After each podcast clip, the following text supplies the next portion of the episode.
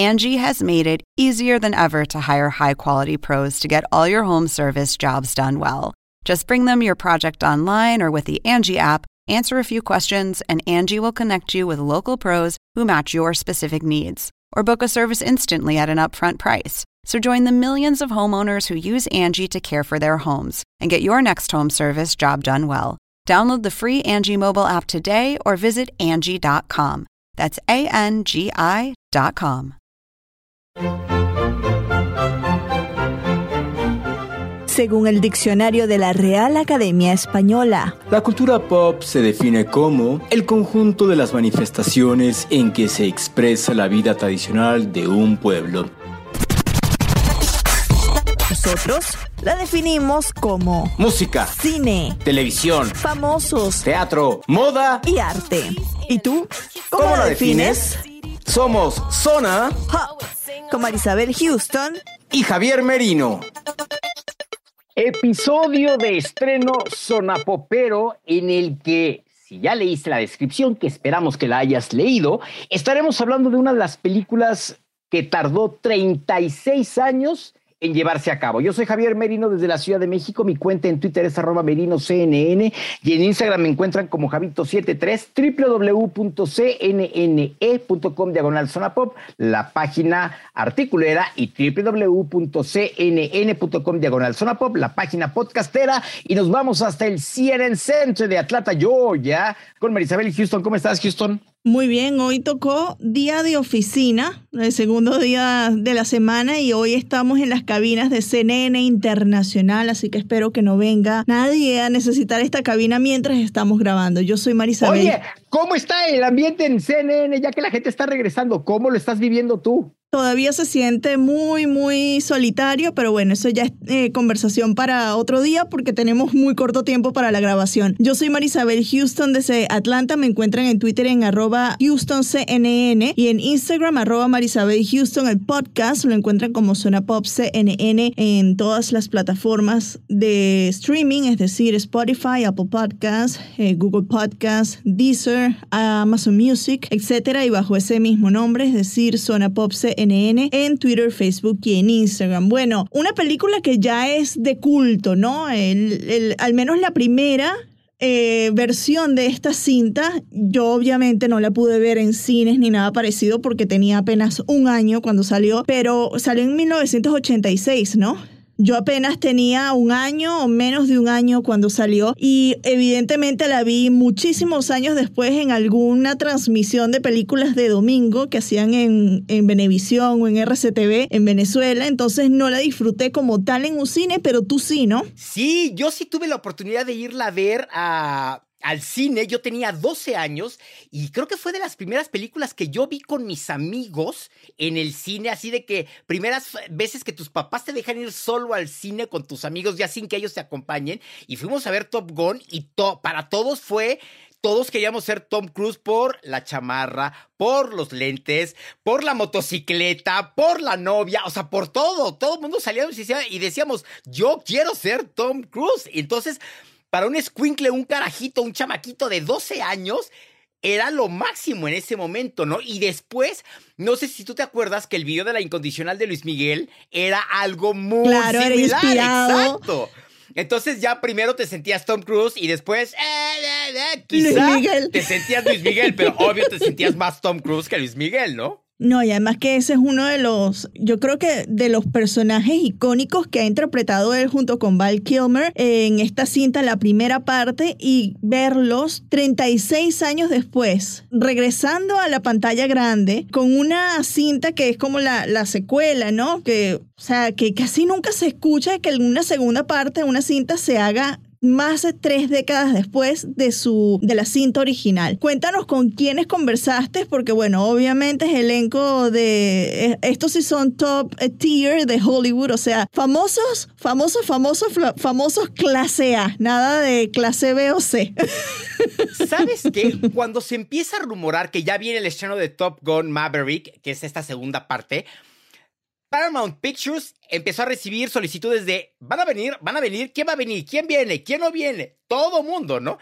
Y entonces, cuando te llega la invitación de Paramount Pictures y me llega el correo diciendo, te invitamos a la función de prensa en pantalla IMAX, que es donde yo les recomiendo que la vean, porque te sientes parte de la cabina de pilotos de cualquier avión, ¿no?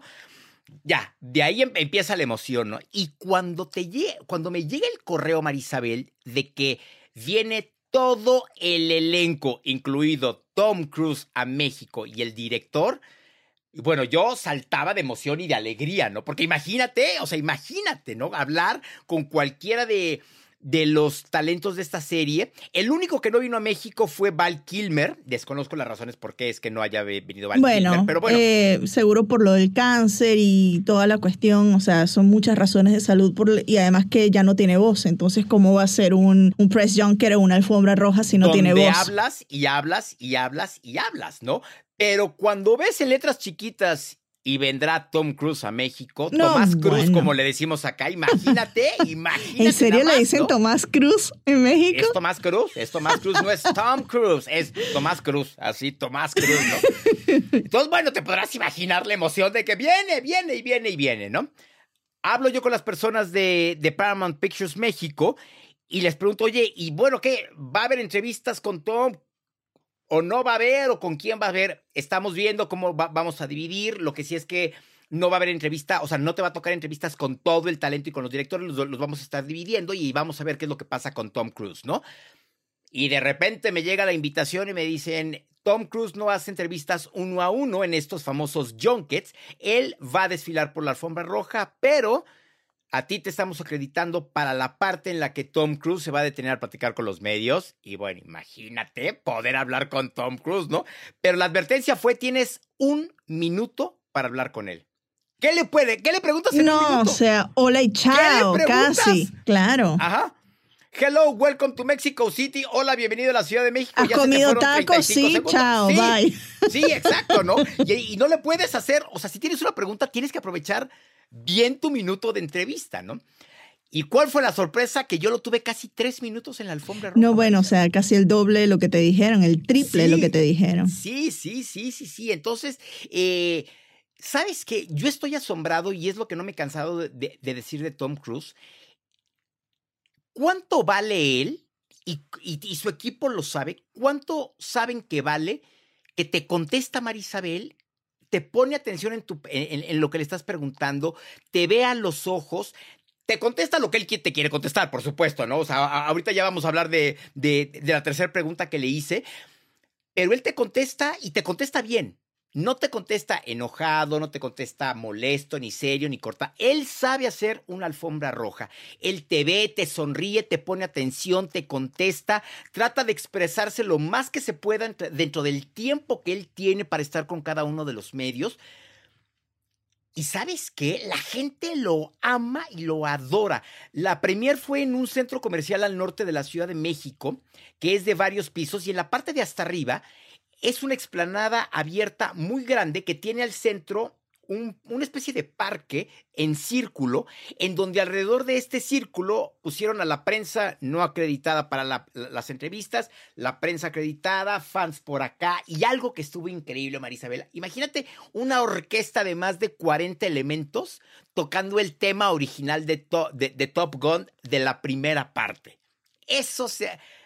O sea Pocas premiers así yo he visto en México y en cualquier parte del mundo, incluido Londres, donde estuvieron toda la, la, realeza. Increíble. Iba pasando Tom Cruise y la primera pregunta que le hice fue de, tuvimos que esperar 36 años para ver la segunda parte de esta cinta. ¿Te parece que escuchemos qué fue lo que dijo? Lo maravilloso de Top Gun, e incluso al mirarla, quería pensar que si tuviera un DVD, Quería que Top Gun fuera el capítulo 1 y Top Gun Maverick fuera el capítulo 2. Y creo que las cosas son atemporales y de lo que tratan estas películas son sobre la amistad, sobre el honor, sobre la familia. Ya sabe, se trata de lidiar con los problemas de la vida y confrontarlos y los defectos en nosotros y el romance de este mundo, y esas son las cosas que queríamos celebrar. Así que es un gran honor para mí estar aquí ahora. Pues sí, en efecto, pasaron 36 años, Marisabel. O sea, Tom Cruise tiene hoy en día 59 años, a diferencia de cuando hizo la cinta original, que tenía 24 años de edad, y cómo él estuvo preparando y, pensando qué, qué continuación le iban a dar a esta segunda parte de Top Gun, Marisabel. La segunda fue cómo es que se preparó física y mentalmente para este, para este papel. Y no solo él. Todo mundo hablaba del Tom Cruise, el campamento que les dio a todos los actores para prepararlos física también y mentalmente para esto, ¿no? Para darle continuidad a algunos personajes, para presentar a otros nuevos personajes, ¿no? Y entonces, esto fue lo que nos dijo. Bueno, una de las cosas que hice cuando comenzamos a trabajar en la película, y que obviamente la he estado pensando durante décadas, fue sentar a todos.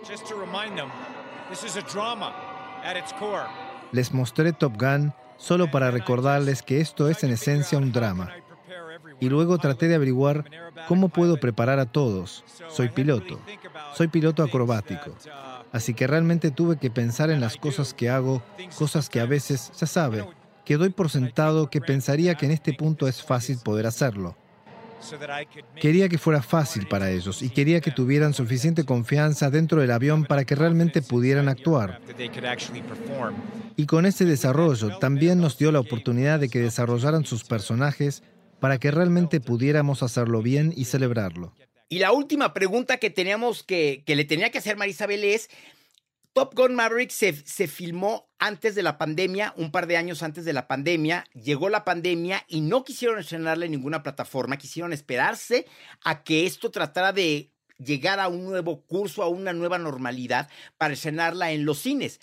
Entonces, la trama de la película, como ya muchos la han de haber visto, es que este equipo de pilotos Top Gun te, tienen que destruir misiles rusos y entonces, imagínate con la situación que estamos viviendo ahorita del, del, del, entorno de Rusia y Ucrania, que le tengas que declarar la guerra a Rusia, que aviones caza, bombardeos te, están persiguiendo a, a, los pilotos americanos. Entonces, literal, la tercera pregunta que le hice fue que vivimos en un, en un momento políticamente bajo mucha presión por toda la situación que se está dando en el mundo. Yo nunca le dije Rusia, nunca le dije Ucrania porque no quise hacerlo, pero tenía que hacer esa pregunta. Claro, era implícito. Exacto. Y entonces, él lo que decía, él te contesta lo que quiere. Y entonces él muy inteligentemente empezó a hablar y se, se desvió por otro lado y ya no me contestó nada de Rusia Ucrania porque no lo iba a hacer, no se iba a meter en pleno conflicto de Rusia y Ucrania y esto fue lo que nos dijo. Uh, en realidad, algo asombrado. Estoy emocionado. Todo este elenco que tenemos y nuestro equipo de que la película se estrenará, ya sabe. Se estrenará solamente en los cines, ya sabe, que terminamos la película. Y escuchar las respuestas de la audiencia que tenemos, quiero decir, ese es el sueño. Eso es lo que hago para la audiencia.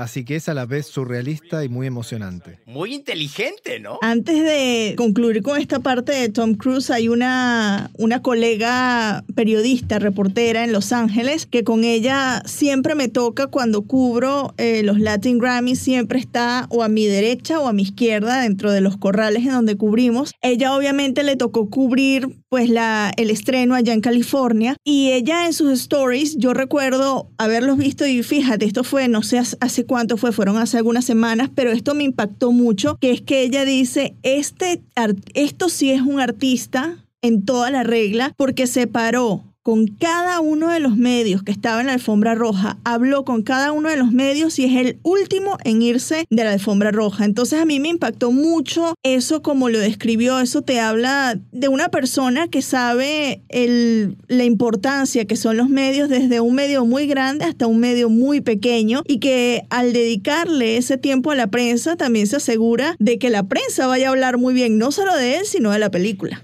Exacto, al final del día es lo que estás promocionando, es lo que estás vendiendo. Aquí solamente hubo 15 espacios para medios, televisión, internet, eh, estaciones de radio a los que nos dieron oportunidad de estar aquí. Hubo, hubo, otra parte en la que ya no este, calificaron estos medios, desconozco las razones, pero Marisabel, él contestó, hubo quien él criticaba a medios que le hayan preguntado, ¿ya comiste tacos? ¿Qué te gusta más, el tequila o el mezcal?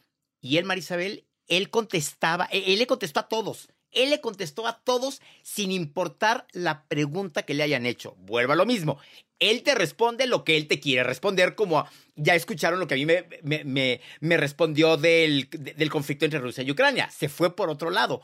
Pero Marisabel se detiene contigo y te contesta. Sí, que tienes la atención del personaje que no anda pensando en ya quiero salirme de esta alfombra roja, ¿no? Exacto. Em, ¿Llegó a México también en helicóptero o no? Porque en California sí llegó en helicóptero. Sí, no, aquí este también llegó en un helicóptero de su hotel en el Eso sí que es un entrance, como le dicen sí, no, acá. Claro, por supuesto, o sea, por supuesto. salió en un helicóptero desde el Ritz Carlton, el, hotel el que está en el Paseo de, la Reforma, que ese hotel tiene una vista, Marisabel, porque es el primer edificio alto sobre Reforma y tienes de un lado el bosque de Chapultepec y el castillo de Chapultepec. La vista es espectacular, claro. No hay, no hay dinero que pague esa vista. Bueno, sí, si tienes los miles de dólares que te cuesta la suite en donde fueron las entrevistas, ¿no? Eh, y entonces de ahí, voló a este centro comercial que, pues bueno, tiene un helipuerto, pero no se vio como, como en... Aterrizó. como fue en California, que aterrizó en un en un transatlántico de estos de, de, la Marina de Estados Unidos, donde todos los medios vieron cómo llegaba el helicóptero, aterrizaba, él se bajaba, porque él piloteó ese helicóptero. Aquí, pues no lo vimos, pero. Qué show, ¿no? O sea. Imagínate, imagínate. Nada y además Que, que eso es algo que tiene Tom Cruise, que yo creo que y a la edad que tiene también, que fascina a muchísima gente, que es que él es un actor que no utiliza un doble de acción y que hace todas sus escenas de acción él mismo. Entonces te habla de alguien muy comprometido. Recuerdo que cuando inició la pandemia, no recuerdo qué película, tú dices que esta película se grabó antes de la pandemia, entonces evidentemente es otro proyecto y Tom Cruise se puso fúrico con su equipo porque alguien se contagió de COVID mientras estaban grabando durante la pandemia y él decía que es inaceptable que se siguen los procedimientos, que ellos son ejemplo para toda la industria por lo que estaban haciendo. Entonces es alguien que está muy comprometido con su oficio y de ahí el que tiene em, naturalmente durante todos estos años en, en, el cine, ¿no? Aquí, fíjate, nada más para terminar con Tom Cruise, aquí nos dijeron, Literal, él no se va a acercar a ti para estar, porque tú sabes que en una alfombra roja siempre se acercan a ti y estás. Sí, estamos como sardinas en una lata, claro. Aquí no. Aquí había un metro de distancia entre la barrera de los periodistas y los actores. Había de hecho una línea, una franja en la alfombra eh, que marcaba como este metro de distancia. Y entonces lo que hicimos nosotros, para no estar, imagínate, yo con mi bracito de tiranosaurio así chiquito de lo que hicimos con el equipo de CNN fue poner un micrófono en un, en un tripié para acercárselo y que su audio se escuchara bien y yo teniendo otro micrófono para también que mi audio se escuchara bien, ¿no? Sí, era la, el procedimiento natural que se usa desde hace dos años con pandemia, de cómo se entrevista a la gente con una extensión de, micrófono. Bueno, de este centro comercial vamos a montarnos en ese helicóptero que se montó Tom Cruise y nos vamos al Ritz Carlton porque allí sí entrevistaste a dos actores que aunque no son Tom Cruise, son dos actores muy importantes también y con renombra acá en Estados Unidos. ¿Qué te parece si comenzamos con John Hamm? Ha grabado muchísimas cosas acá en Atlanta, pero bueno, cuéntame de qué conversaste con John Hamm. Qué persona tan simpática. Yo a él lo ubicaba perfecto de Mad Men, esta serie de televisión. Claro. Que, que, que, que lo lanzó a la fama. No sabes qué sencillo y divertido. Se ve que se acababa de despertar porque de hecho de la premier de San Diego de California a los dos días se vinieron a México y hicieron esto, ¿no? Y entonces eh, primero me tocó platicar con, con, él, con John Hamm, y entonces yo fui la primera entrevista y antes de, ya empezar la entrevista como tal, pues tuvimos que, platicar, que, romper el hielo y, estuve platicando con él cinco minutos antes, le preguntaba que si había venido a México, habla un poco de, español, estaba muy contento de estar en, la Ciudad de México ¿Y te parece que escuchemos esta entrevista del Junket en las entrevistas uno a uno? Muy bien, venga. Me emocioné cuando vi Maverick porque me hizo regresar en el tiempo a cuando tenía 12 años en 1986. ¿Qué tanto te emocionaste cuando la viste por primera vez? Tuve exactamente la misma experiencia. Yo tenía 15 años, así que soy un poco mayor que tú. Pero lo que pasó con ver la película para mí y todos mis amigos fue que eso era lo que representaba ser alguien cool. Las gafas de sol, la chaqueta de cuero, la motocicleta, los aviones, todo. Quería ser Maverick. Absolutamente, absolutamente. Fue una emoción tremenda y un tremendo honor que me pidieran ser parte de la segunda parte de la cinta. El vicealmirante Cyclone es duro y estricto y sigue las reglas al pie de la letra. ¿Tiene algo en contra de Maverick o por qué es tan duro con él? Porque al final se da cuenta de que fue él quien consiguió que la misión fuera un gran éxito.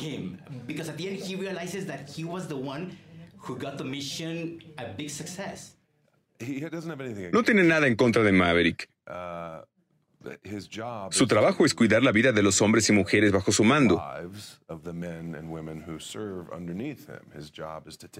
Su trabajo es cuidar de los miles de millones de dólares financiados por los contribuyentes en equipos de los que también tiene que ser responsable.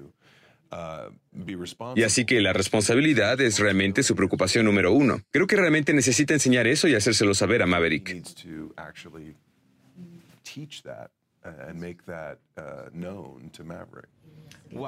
¿Fue divertido hacerle pasar un mal rato a Tom Cruise? Bueno, déjame dejar esto muy claro. No le estaba haciendo pasar un mal rato a Tom Cruise, le estaba haciendo pasar un mal rato a Maverick. Esa es una experiencia muy diferente. Pero sí, Tom, entre muchas cosas, es un actor realmente maravilloso y se toma muy en serio lo que hace, da el 100% todo el tiempo. Y por eso es una gran emoción estar en una escena con él. Para John Hamm, ¿cuál fue el mayor desafío al que tuvo que enfrentarse para su personaje? Um, es interesante estar involucrado en un proyecto que significa tanto para tanta gente. Um, Asumir esa responsabilidad en ese desafío de esa manera no es fácil. Um, Pero es muy emocionante y cuando tienes a una persona como el señor Cruz liderando el camino, liderando la carga, su entusiasmo no solo por esta película, sino solo por hacer películas, es muy contagioso y es muy fácil alimentarse de esa energía.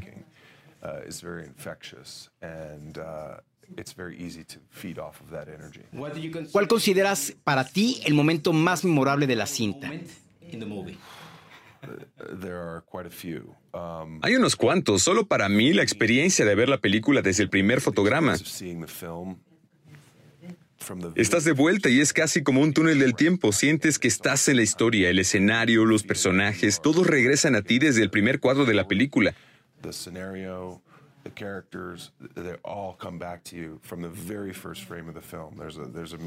Hay una señal musical que escuchas y te trae de vuelta, así que me dan escalofríos al hablar de ello. Eso es en realidad lo que era para mí.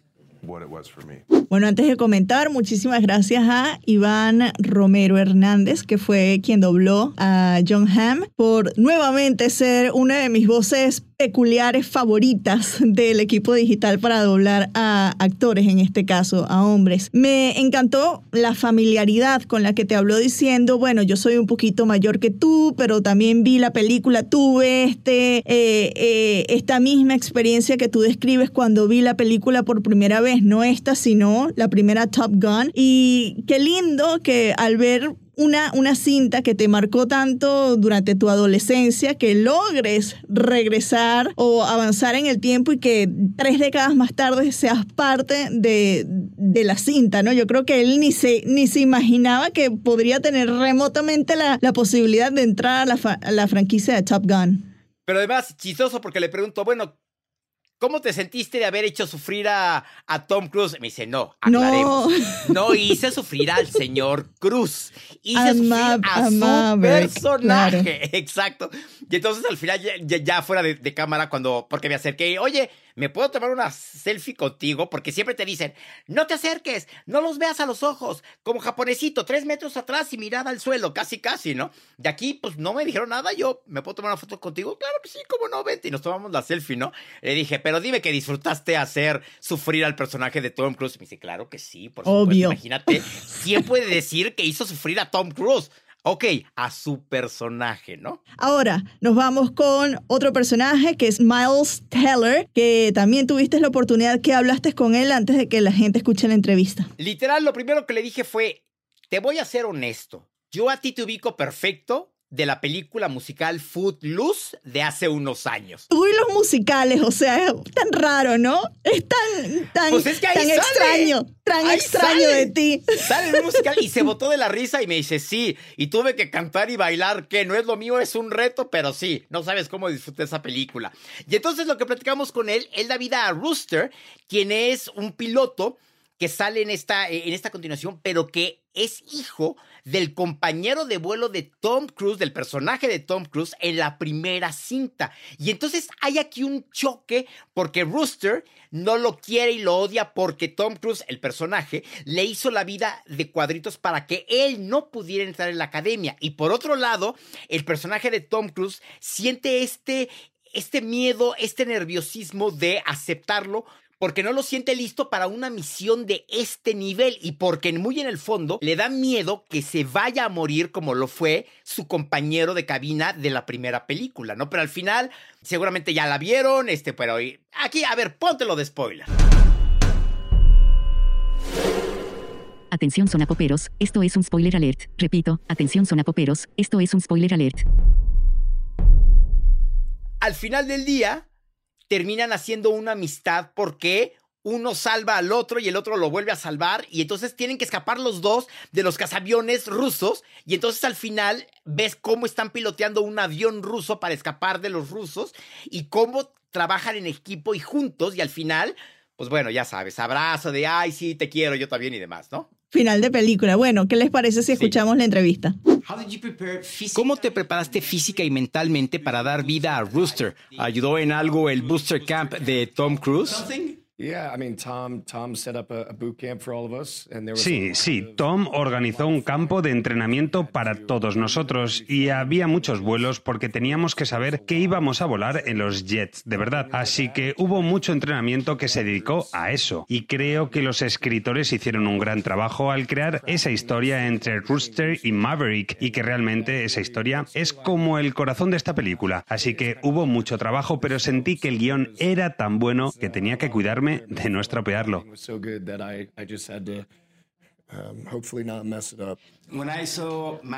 Cuando vi Maverick volví a 1986 cuando tenía 12 años y vi la película.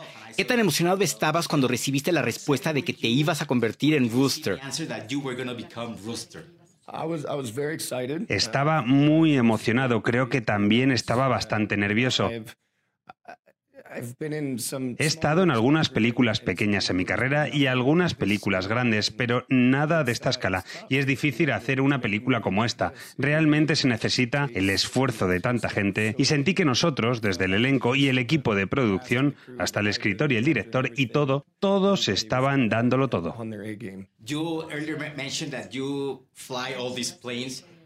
Mencionaste que piloteaste todos estos aviones. ¿Qué tan divertido fue volarlos? Pues algunas partes fueron divertidas, otras partes tal vez no fueron tan divertidas porque dicen que cuando estás en estos aviones básicamente estás volando un cohete y esa es una de las características de estos aviones. Entonces digamos que no subiré a un avión para mi cumpleaños en corto plazo. No fue, eh, no es tan divertido. ¿Cuándo es que Rooster se da cuenta de que Maverick tiene estas emociones y estos sentimientos por Rooster y te das cuenta de que no puedes estar enojado con él?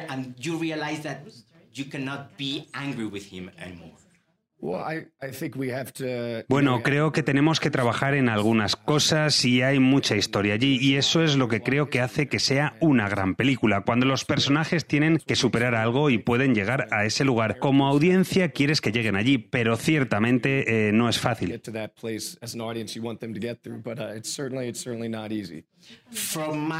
Desde mi punto de vista, la persona cinéfila, ¿cuál consideras que es el momento más memorable de Top Gun Maverick para ti? Mavericks, the most memorable moment for you. Um, I, th I think all this stuff Creo que todas estas cosas que filmamos en el portaaviones fueron realmente notables, solo porque estábamos en un portaaviones de la Armada. Ellos estaban trabajando, los pilotos despegaban del portaaviones y aterrizaban en él, y fue realmente genial verlos hacer lo que hacen y ser parte de eso, y luego salir al mar por un tiempo. Eso fue realmente memorable. for a while. That was that was really memorable. Acá el agradecimiento a Felipe Monforte, que también fue la voz de Miles Taylor en esta adaptación al español. Bueno, ¿qué te pareció Miles Taylor, además de hablar mm, con él de Footloose? ¿Cómo lo viste? ¿Sabes qué? Es un chavo que está como muy concentrado y muy centrado en lo que quiere Marisabel. Y como, como hablábamos, qué gran oportunidad que te llegue un correo o una llamada de tu agente diciéndote, ¿qué crees? Vas a ser parte de la película de Tom Cruise. Para él estaba muy asombrado, muy contento, con una presión y con una responsabilidad enorme. Y bueno, quienes ya vieron la película, para mí su actuación es muy buena, ¿no? Muy, muy buena. Eh, a mí me gustó mucho. Él me cayó muy bien, muy simpático, muy, como muy aterrizado, como muy pero nada más, ¿no? A diferencia de John Hamm, que jajaja, jijiji, y, y, todo, y hasta hablamos en español, ¿no? Bueno, y Miles Taylor tiene apenas 35 años, entonces él nació cuando o sea, no, cuando, cuando ya la película tenía un año de haberse estrenado, entonces tampoco es que la pudo ver en estreno, entonces para él es una película de culto como fue para mí también. Así que espectacular que hayas hablado con Miles Taylor. ¿Qué le puedes decir a la audiencia? Porque imagino que ya también viste la cinta, ¿no? ¿Qué le puedes decir a la audiencia de lo que pueden esperar de Top Gun? ¿Sabes qué? Es una historia en la que tienes una historia de amor, obviamente.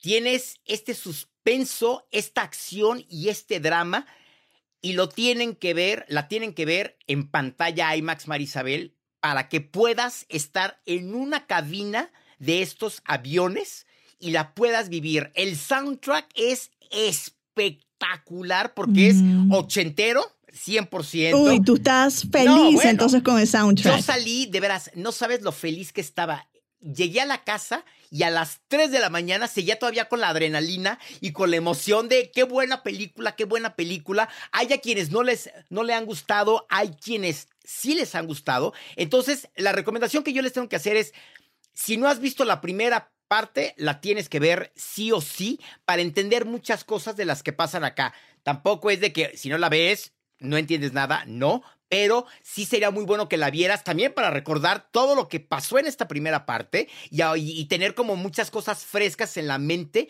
de lo que pasa en esta segunda parte. A mí me gustó muchísimo y la recomiendo al 100%. La recomendación semanal de Zona Pop.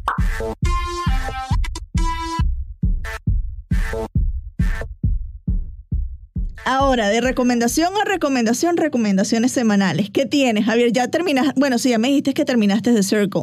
Sí, sí, sí, sí. Qué cosa, qué cosa con The Circle. De hecho, me recomendaron otro que honestamente hasta hoy la voy a ver y te voy a decir cuál es también. Es, eh, es una serie similar, un reality similar en, en Netflix. Se llama Insiders que es algo muy similar, como una casa tipo The Circle, como Big Brother que te encierran, pero algo pasa que honestamente todavía no, todavía no sé de qué se trata, que me la recomendó Chava Lop en Twitter y me dice que está buenísima, que si me gustó The Circle, Insiders, me va a gustar más todavía. Así que hoy en la noche la empiezo a ver. ¿Tú qué recomiendas? Mi recomendación es una segunda temporada que ya se estrenó hace algunas semanitas, pero me tiene enganchada, que es la, segura, la segunda temporada de The Flight Attendant, la serie de HBO Max qué bruto, o sea, qué, qué, manera de jugar con la mente de, pues de, del personaje Kelly Cuoco y también de nosotros, los espectadores. Así que si no han tenido la oportunidad, vean la segunda temporada porque está magnífica, magnífica. Yo recién empecé a ver algunos episodios, entonces estoy como que expectante de qué es lo que va a ocurrir. Como después de The Big Bang Theory es la única que ha hecho una serie y ya no, o sea, ya no tienes en la mente a Penny Penny, Penny, Penny, o sea, ya tienes a otro personaje, ¿no? Que... Creo que también es clave que ella es la productora ejecutiva del proyecto. Sí, pues claro, pues, o sea, tiene que cambiar y quitarse ya también de, de la mente, pero qué buena. ¿Tú alguna vez en tu vida ¿Quisiste ser sobrecargo o piloto de no, avión? Nunca, porque de pequeña le tenía mucho miedo a los aviones y de hecho superé ese miedo a los aviones hace, o sea, muy reciente. Fue hace como 10, 12 años que superé el miedo a los aviones y que me puedo montar en un avión, estoy tranquila, pero antes iba siempre muy tensa, entonces nunca soñé ser con sobrecargo. Es que imagínate todo lo que no debes de ver y vivir. No, las historias. Como sobrecargo, como piloto, ¿no? Y todo lo, o sea, más allá de los viajes y que si conoces y subes, vas, lo que no debes de ver en un avión, ¿no? Imagínate todo eso. Qué buen episodio el día de hoy. Felicidades, Javier, por pues conocer a Tom Cruise, poderlo entrevistar tres minutitos y entrevistar al resto del, del elenco, porque bueno, no todos los días se dice o no todos los días tienes en tu currículum que entrevistaste a Tom Cruise. sí, gracias a Ana Belén Mier de, de Paramount Pictures México, que, que estuvo siempre muy que, que, o sea, pues que estuvo también em, emocionada, ¿no? De que CNN estuviera ahí. Y gracias de veras Paramount Pictures. Y por ahí Marisabel se habla ya de Misión Imposible, la siguiente parte con Tom Cruise. Ah, entonces seguro esa es la película que grabó durante pandemia y que estaba histérico porque la gente se contagió. Exactamente, exactamente. Entonces, bueno, seguiremos informando, Marisabel, sobre Misión Imposible ver si lo tenemos otra vez, ¿no? A ver si lo tenemos. Bueno, si te toca alfombra roja, pídele un saludo a Zona Pop CNN, que diga Zona Pop CNN. Y ya con eso. Pop CNN. Exacto, imagínate con eso. Bueno, yo soy Marisabel Houston desde las cabinas de CNN Internacional, hoy en el CNN Center en Atlanta. Me encuentran en Twitter en arroba, en arroba Houston CNN y en Instagram arroba Marisabel Houston. El podcast Zona Pop CNN en todas las plataformas de streaming y en las redes sociales, Javier. www.cnne.com diagonal zona pop, la página articulera, www.cnn.com diagonal zona pop, la página y desde la Ciudad de México soy Javier Merino. Mi cuenta en Twitter es arroba merinoCNN y en Instagram me encuentran como Javito73. Hasta luego, como diría Ana María Luengo Romero.